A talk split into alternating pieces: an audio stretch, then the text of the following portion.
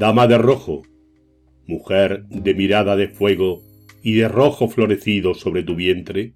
primaveras inundadas entre tus fauces son el grito de la historia de tus hermosos años.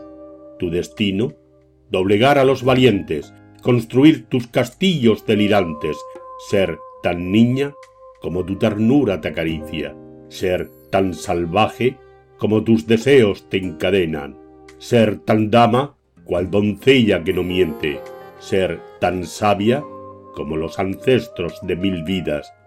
dama roja, pasión capaz de traer la paz y encender mil guerras, capaz de juntar la vida y de dar amor,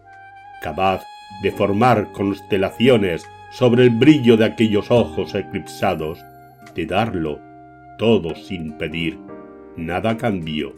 tan solo ser feliz sobre su sueño dorado. Autora Jenizarit Bautista Rojas, Colombia.